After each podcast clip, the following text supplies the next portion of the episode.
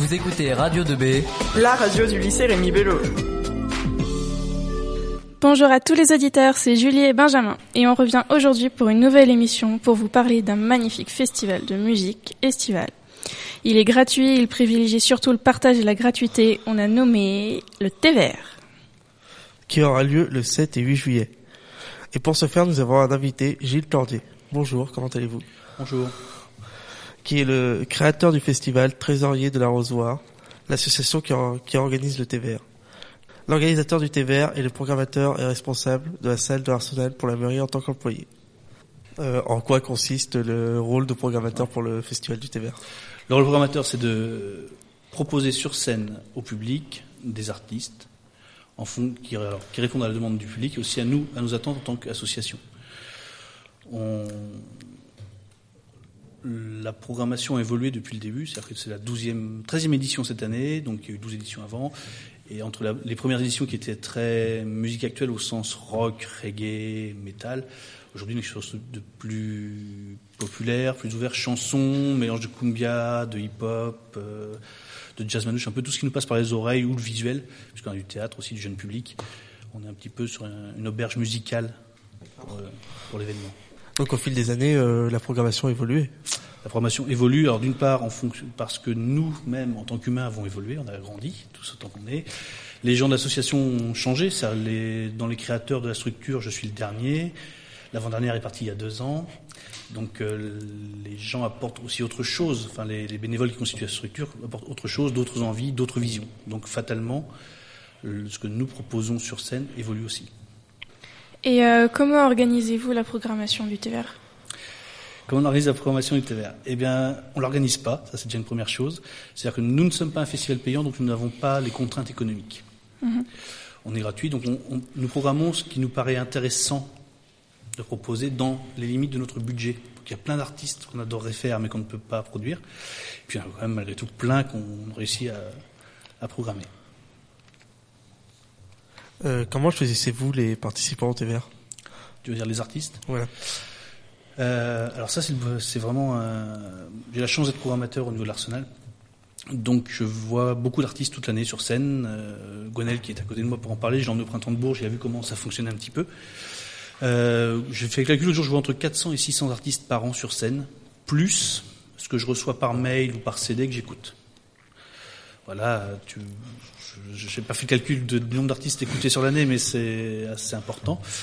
Et dans tout ça, il faut se dire, tiens, ce truc-là, euh, dans six mois, parce que c'est euh, très longtemps à l'avance qu'on cale nos artistes, dans six mois, ce projet-là sera mûr, ou dans deux ans, dans trois ans. Il y avait un projet, c'était les, quatre fiches qu'on a fait en 2011, ou 2013, 2013 quatre fiches, que moi je suivais depuis 2008. Toi, le, en se disant, non, pas cette année, pas cette année, allez, cette année on y va, parce que l'an prochain ça va être trop cher. Et voilà, donc c'est comme ça aussi qu'on qu'on choisit un artiste. C'est une question de timing entre l'actualité de l'artiste, nos budgets et le public. C'est une science qui n'est pas du tout exacte et on se plante une fois sur deux. Donc nous sommes aussi en compagnie de Gwenaël Batista.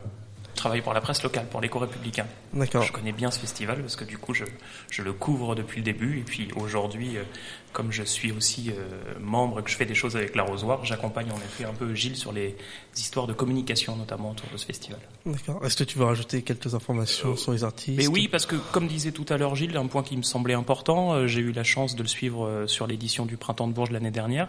Alors sur le, le point d'évolution de programmation de ce festival, il indiquait tout à l'heure en effet que l'équipe se renouvelait, donc il y avait des envies nouvelles et le festival donc ça c'est un côté. Et il y a l'autre côté aussi que le, ce festival grandit auprès des artistes eux-mêmes et des tourneurs. Moi, quand on était au Printemps de Bourges, j'ai vu que des gens qui référençaient le TVR, c'est-à-dire qu'on était dans l'un des rendez-vous musicaux principal de la région centre, euh, et tous les acteurs locaux connaissaient le TVR. Donc il y a ça aussi, il y a cette donnée par rapport à il y a plus de dix ans maintenant, ce, festival, il est devenu une, une, identité référencée qui existe vraiment et dans la région centre et autour. Donc les groupes maintenant viennent aussi peut-être plus facilement au TVR parce qu'ils le connaissent et ils savent que c'est un événement qui a, qui a, qui a un aura dans le, dans, dans le coin. Quoi. D'accord.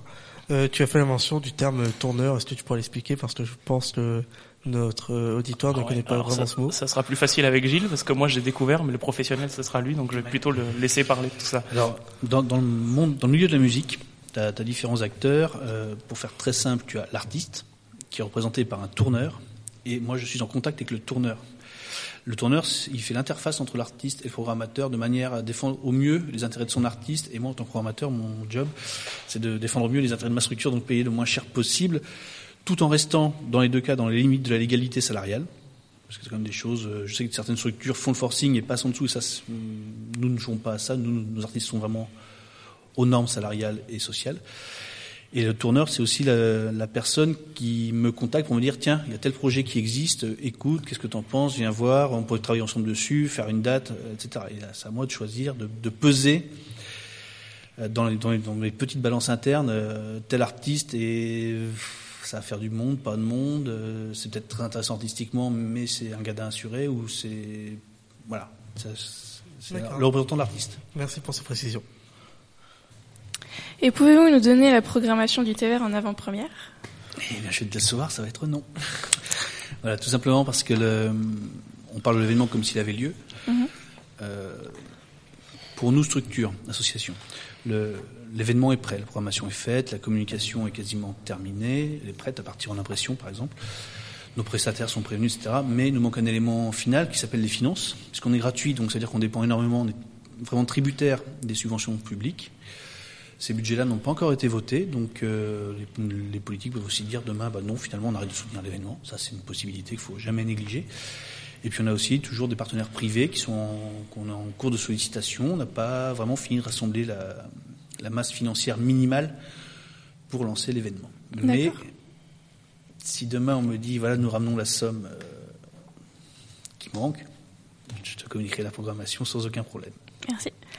Et euh, est-ce que vous avez déjà euh, des pistes ou des orientations Oui, la programmation est faite. Je peux te donner les genres musicaux et artistiques que tu pourrais éventuellement croiser. Mmh. Il y aura un peu de jeune public avec de la chanson, un peu de jeune public avec du théâtre. Il y aura des jeux. Il y aura du rock blues, du reggae, mais reggae anglais, voilà, des choses euh, un petit peu intéressantes. De la cumbia, cette année, ça fait deux ans que ça me tentait, et là, cette année, j'ai enfin réussi à convaincre mes petits camarades, et donc nous allons faire de la cumbia. Et euh, c'est quoi exactement? La cumbia, c'est musique euh, qui vient d'Argentine à la base, enfin, c'est un, dérivé de la salsa, du cha-cha, un petit peu remixé version euh, version rock, tout simplement. Mm -hmm. Voilà, donc je, vous verrez découvrir ça, c'est vraiment intéressant. intéressant. Du hip-hop. Euh, Qu'est-ce que j'oublie comme chose là-dedans? Je n'oublie de la pop, évidemment. Voilà, donc une, une jolie palette euh, de styles musicaux. Très riche, en tout cas. Euh, Est-ce qu'au fil des années, euh, la programmation a changé euh, au niveau du festival?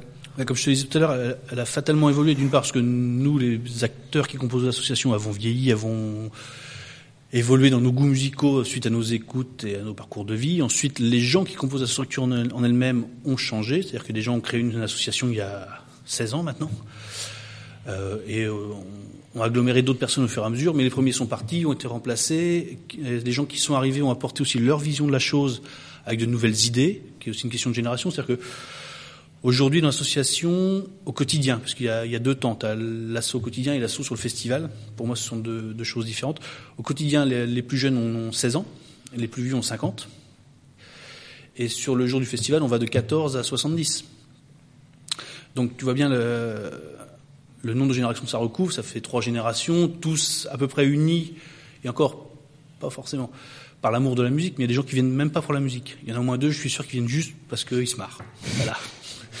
Donc euh, c'est parce que c'est une vie aussi. Enfin, un festival, quand, tu es dans l'organisation, tu profites pas absolument pas des concerts. Il faut être clair là-dessus, c'est que tu envoies 10 minutes sur deux jours et c'est tous les à côté. Donc c'est-à-dire que les gens qui vous servent, qui sont au bar, qui sont au frites, qui font la technique, qui font l'accueil, etc., ils sont là juste pour le plaisir, juste pour vous donner à vous du plaisir. Donc euh, tu vois bien que tout ça, ça influe aussi sur nos programmations. Enfin, on est dans le partage pur. Donc dans cet esprit de fête communale qu'on essaie de, maintenir sur cet événement, qu'on parle de festival, mais c'est un grand mot festival. Hein. Enfin, faut, faut relativiser les choses. C'est une grande fête communale à retrouvent, qui réunit plein de gens dans une bonne ambiance, et c'est juste nous tout ce qu'on veut. On n'a pas de d'ambition autre. Faire vieille charrue à nos gens, nous, ça nous a jamais intéressé. Non, parce que j'entends plein de plein d'événements qui se montent et qui partent sur ce délire. On va faire un gros gros festival. Quel est l'intérêt? Quel est l'intérêt? Quelle, quelle, est l'âme de l'événement? Enfin, tu vois, le fait qu'on s'appelle le TVR, alors c'est aussi une c'est parti d'une boutade, le mot thé vert, mais derrière, ça conditionnait tout un état d'esprit. C'est-à-dire que, voilà, la cérémonie du thé vert, euh, chez les Touaregs, par exemple, c'est vraiment le moment de partage complet. Et nous, c'est ce qu'on veut proposer. Du coup, on va élargir un peu. Qu'est-ce qui vous a donné envie euh, d'endosser le rôle de programmateur? Rien ne m'a donné envie. Pour être très clair, j'en ai, hérité euh, par hasard. D'accord. Voilà. Euh, pour faire l'historique, en fait, il y a oula 20 ans maintenant. Ouais. Il y a 20 ans, j'étais ici dans ce lycée. Mhm. J'étais pion. Et j'étais aussi trésorier du foyer socio-éducatif qui est aujourd'hui la, la, MDL. Voilà, j'étais entraîneur de boxe au sein du foyer. Et le trésorier est parti, j'ai pris sa place. Et quand j'ai pris sa place, j'ai essayé de comment dire de réactualiser le rôle du foyer socio-éducatif, vraiment de le faire éducatif et social. Donc j'ai monté des concerts, ça en faisait partie. J'avais jamais fait ça de ma vie. Hein. J'ai monté des concerts, ça a marché. Truc con. Euh, et la mairie de Nogent-le-Rotrou m'a contacté parce qu'ils voulaient réouvrir une salle de musique actuelle à Nogent-le-Rotrou. Et ils m'ont contacté, tout simplement. Moi, je ne savais même pas que le métier de programmateur existait. Je n'avais jamais envisagé de travailler dans la culture. Par contre, j'écoutais beaucoup de musique. Énormément déjà à l'époque. Et voilà, donc toi, le, le rôle, je n'ai pas eu envie de, de l'avoir, j'en ai hérité. J'essaye de transmettre le flambeau aussi, c'est-à-dire qu'il y a un moment où, euh, ça fait 20 ans, que toi, ça fait 12 ans, 13 ans pour le festival, il y a un moment où tu as envie de dire, euh, ouais, place aux jeunes, quoi. J'ai peut-être plus forcément la bonne vision, peut-être que... Il y a aussi une chose, quand tu, quand écoutes beaucoup de musique toute l'année, il y a un moment où tu deviens très très pointu, ouais. très très agressif dans ton choix. C'est-à-dire qu'il y a des artistes, tu dis, ouais, non, ça, ça, ça va pas le faire parce que, parce que... Et puis tu te rends compte que ton, comment dire, ton bêta-testeur, euh, en l'occurrence mon épouse, très souvent, je lui fais écouter des trucs, ah, c'est génial. Je dis, ouais, mais non, c'est pas bien, là, ça va pas. Ah non, mais c'est super. Donc tu te rends compte qu'il y a un décalage entre toi, programmateur, et euh, ce que le public peut attendre. Alors après, c'est quel est le rôle du programmateur de, dans tout ça? Est-ce qu'on est censé amener les gens vers le meilleur, ou est-ce qu'on est aussi satisfaire leur goût, ou est-ce que c'est un mix entre les deux? C'est un choix à faire. Ça a l'air très subtil en tout cas si, je peux me permettre juste un point, il y a aussi une histoire importante qui est une histoire de réseau. Et, et c'est là où la personnalité de Gilles est importante, c'est-à-dire comme il le dit, il y a dans, le cadre d'un festival, d'un événement comme celui-ci, le rôle de programmateur, je ne vais pas m'avancer pour dire que c'est peut-être le rôle le plus compliqué, parce qu'il y a des rôles qui sont compliqués, gérer l'administratif, gérer la sécurité, voilà. Mais en tout cas, c'est un rôle essentiel, et en l'occurrence, qui peut pas être donné à tout le monde. Tout le monde ne peut pas prendre ce rôle-là. Mm. C'est autre chose que simplement regarder sur Internet, avoir des groupes, prendre son téléphone, et dire est-ce que vous voulez jouer? Non, ça veut dire être inclus. Il vous a parlé tout à l'heure du rôle des tourneurs, c'est-à-dire qu'il faut les connaître, ces gens-là. Il faut savoir, quand on nous annonce un prix, si c'est le prix qui s'est pratiqué ailleurs dans la région, euh, si quand ça a joué, est-ce que ça a fait 20 personnes ou ça en a fait 200 Si ça en a fait 200, ça veut dire que c'est déjà un projet qui a une aura, que les gens se déplacent. Voilà, tout ça, c'est important et, c'est pour ça que en l'état actuel, même s'il il prépare la suite et je le comprends, ça serait quand même difficile tout de suite que ça soit quelqu'un d'autre que Gilles qui prenne ce rôle-là, puisque puisqu'il est dans ce monde et il en connaît les, les clés et c'est super important. Et pour un petit peu plus loin aussi sur le rôle du programmateur, je sais pas comment vous vous l'envisagez. Enfin, est-ce que c'est quoi votre vision à vous du programmateur Parce que j'ai l'impression qu'on est un petit peu des bêtes mises sur un piédestal, et c'est pas forcément le cas. Euh, c'est-à-dire que là, j'en ai Gonel par exemple sur le printemps de Bourges, il a fait avec moi la sélection des Inouïs du printemps de Bourges, il a fait le printemps lui-même. Là récemment, j'en ai mon président il y a 15 jours, euh, un autre jury qui s'appelle le Propulson pour euh, participer au jury de sélection avec moi. Il s'est rendu compte qu'en fait, on ne programmait pas en fonction de nos goûts. Ça l'a énormément surpris. Mais nos goûts musicaux ne doivent absolument pas rentrer en ligne de compte. On est là pour juger la qualité artistique d'un projet. Alors, mhm. c'est très compliqué de dire ce qu'est la qualité artistique d'un projet. Ça, euh, mais comment on le ressent? Est-ce que cet artiste-là peut faire quelque chose? Est-ce qu'il va tirer du monde? Parce que c'est quand même l'objectif, c'est remplir un lieu, une salle, un festival. Et est-ce que artistiquement, sur scène, il se passe quelque chose qu'on n'a pas déjà vu, qui est un petit peu novateur, qui change, ou est-ce que c'est quelque chose de très bien fait, mais enfin, on rentre dans des, dans des, dans des considérations, des balances qui sont très, très subtiles. Mais par contre, ce qui est sûr, c'est que moi, perso, sur mes programmations, puisque j'ai l'Arsenal, le TVR et un autre festival sur lequel je suis la programmation, 80% mhm. de ce que je programme, je n'écoute pas au quotidien. D'accord. Ça ne veut pas dire que je, je n'aime pas. Ça veut dire que ça ne correspond pas à ma cam musicale. Mais par contre, j'estime, en tant que programmateur, et je le défends, que ces artistes méritent, ont une place sur une scène devant un public. Et surtout, tu, tu, tu fais l'effort d'aller voir. Genre ça, c'est une partie pro parce que vous, on, on, fait tout ça. On peut voir une vidéo sur YouTube super bien travaillée mm. d'un groupe qui a fait une belle vidéo, un bon son et tout, et on se retrouve avec eux sur scène et il se passe rien. Il n'y a pas de communication. Ça se trouve, il y a une chanson forte dans le projet. Ensuite, on s'embête pendant deux heures.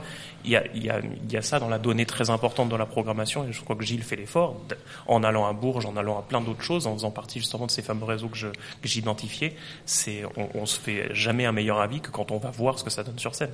Parce que toi, tu vois, et comme dit Gilles, tu peux mettre ton avis de côté. Et euh, ce, qui, est drôle avec Gilles, c'est que plus que regarder la scène, il regarde le public.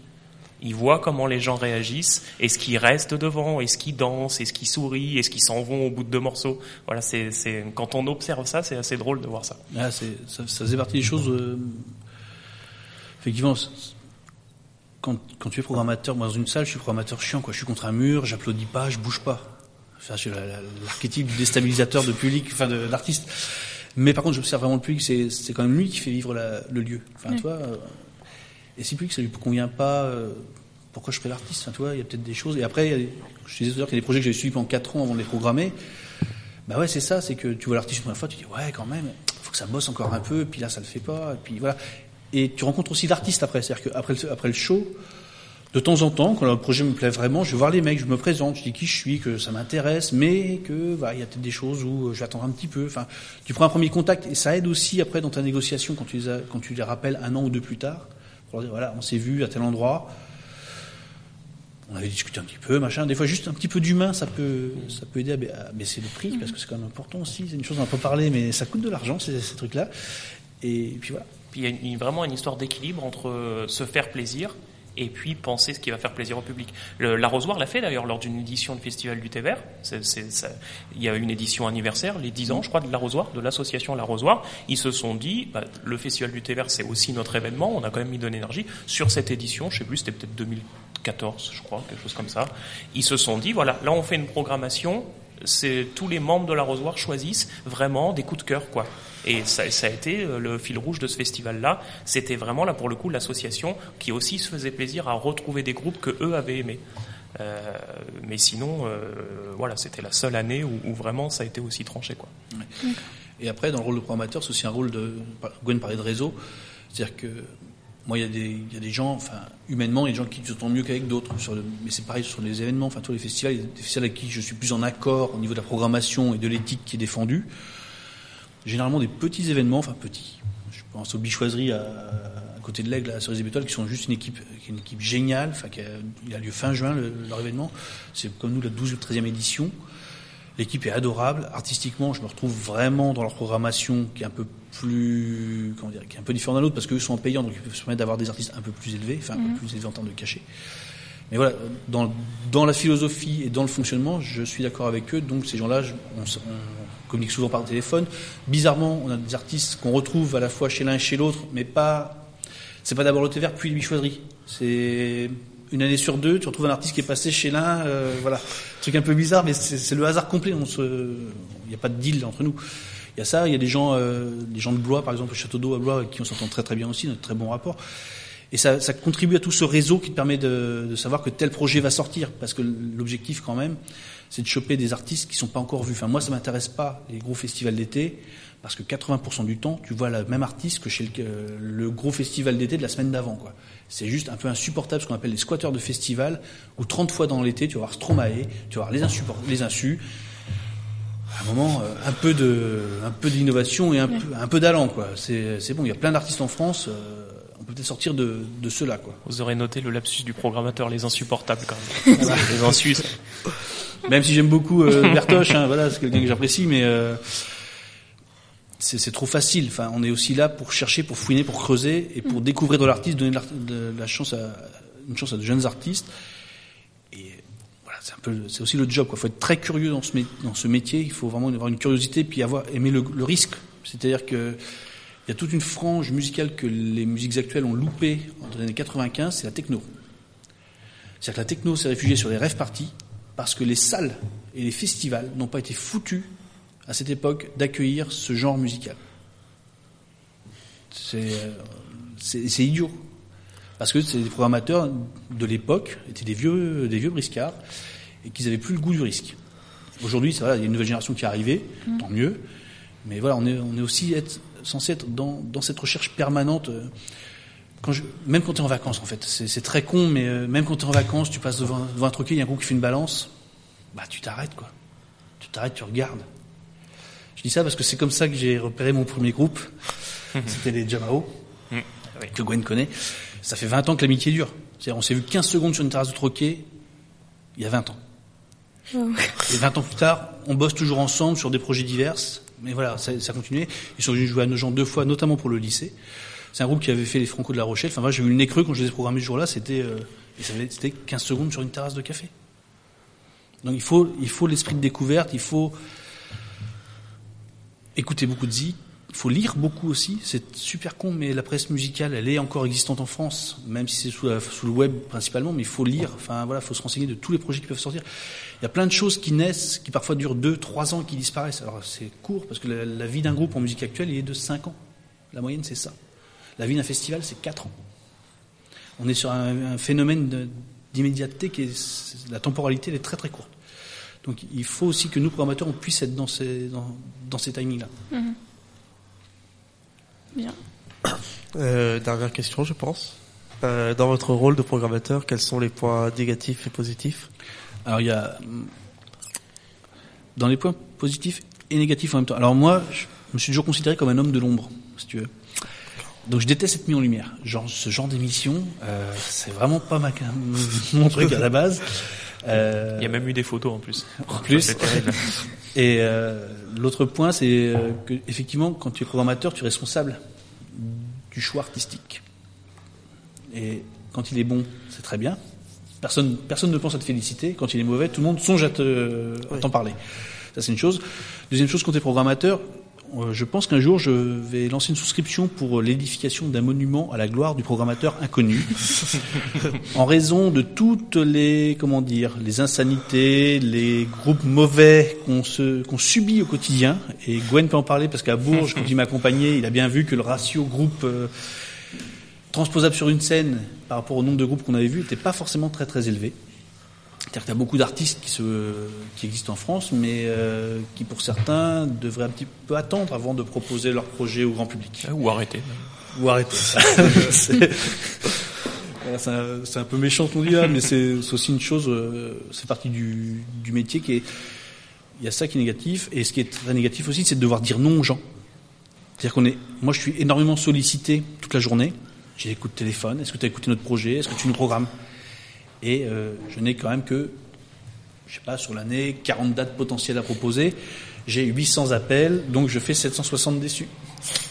Et voilà. Et donc il faut savoir dire non aux gens. Euh, certains insistent, hein, ils insistent tous les ans, et tu vas beau leur expliquer que non, ça ne correspond pas à ma ligne de programmation, non, le projet ne rentrera jamais parce que c'est j'ai pas le public pour, parce que machin, enfin pour x ou x raison. Les gens insistent. Il faut savoir leur dire non d'une manière. Il faut qu'ils comprennent qu'à un moment, bah ils perdent leur temps et nous aussi. Faut bien faire la différence entre euh, quelqu'un qui programme et quelqu'un qui fait une direction, direction artistique. Ça, c'est très important. C'est-à-dire que tout le monde, euh, moi je fais aussi un petit peu de, de musique, euh, voilà, c'est une grande prétention.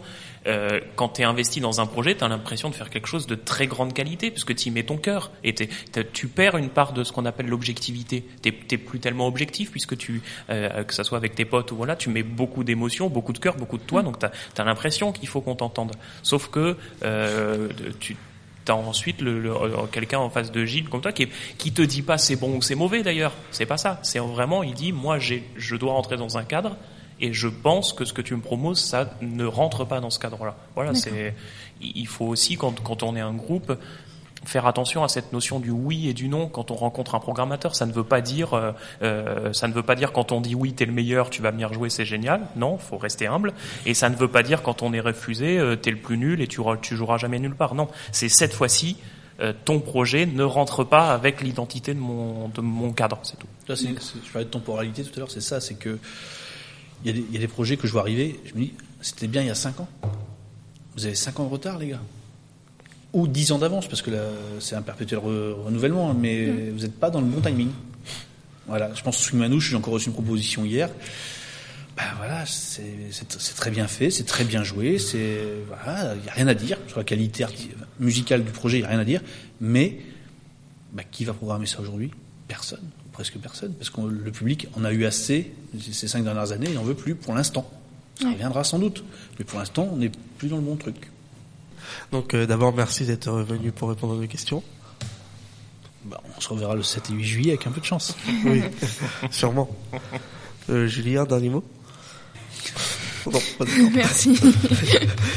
Euh, merci de nous avoir écoutés. On espère vous retrouver euh, le 7 et 8 juillet au, au Festival du TVR avec son entrée gratuite.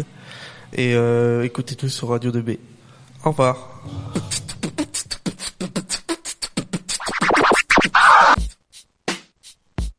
Radio 2B. Radio 2B, c'est pas pour les bébés.